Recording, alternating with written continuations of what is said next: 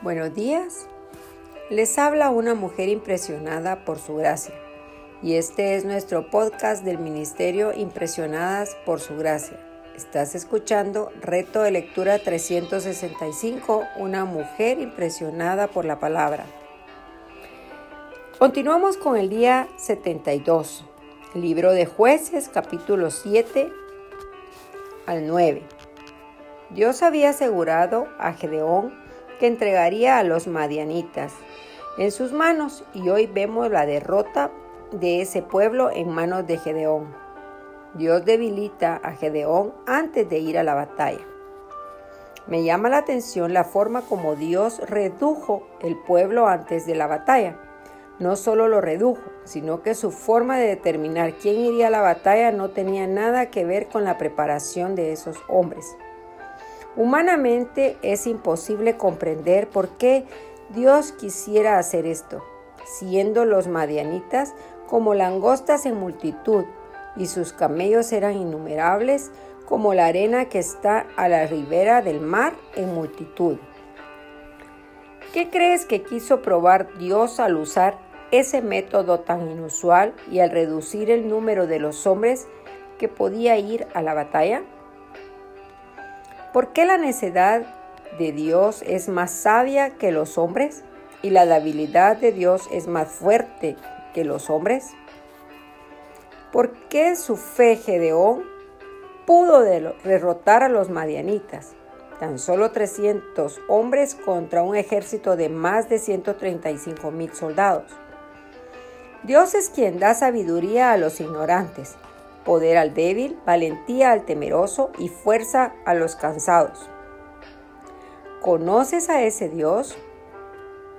¿Confías y descansas en su sabiduría, poder y fortaleza en su propia vida? El pueblo que conoce a su Dios se mostrará fuerte y actuará. Dios toma en consideración nuestras debilidades. Ayer vimos que Gedeón era temeroso y dudaba que pudiera libertar a Israel. En la lectura de hoy vemos que Dios toma en cuenta sus temores e inseguridades. El Señor mismo le anima a bajar hasta Furá para escuchar una conversación entre dos madianitas acerca de un sueño que interpretaron como la derrota segura a manos de Gedeón. Esto llena a Gedeón de valor para echar a andar a su ejército. Los madianitas fueron confundidos, se llenaron de pánico y terminaron huyendo. Lee los versículos 7, 15, 7, 17 y 7, 18. ¿Qué lecciones podemos aprender del liderazgo de Gedeón?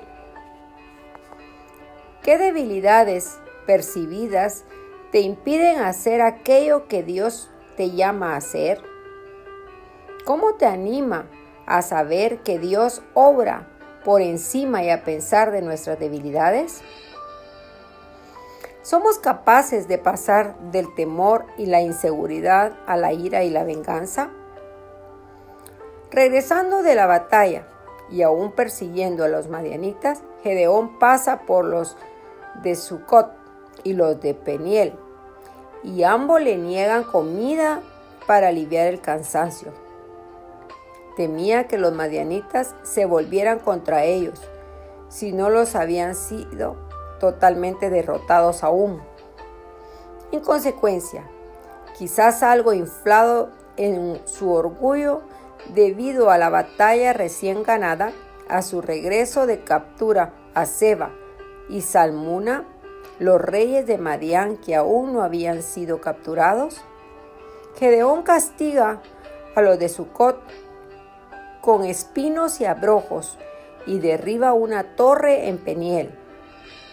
Gedeón no estaba justificado en esta acción, pero al mismo tiempo Dios muestra a través de esta acción que nadie puede burlarse de los instrumentos de Dios y no cosechará no cosechar consecuencias.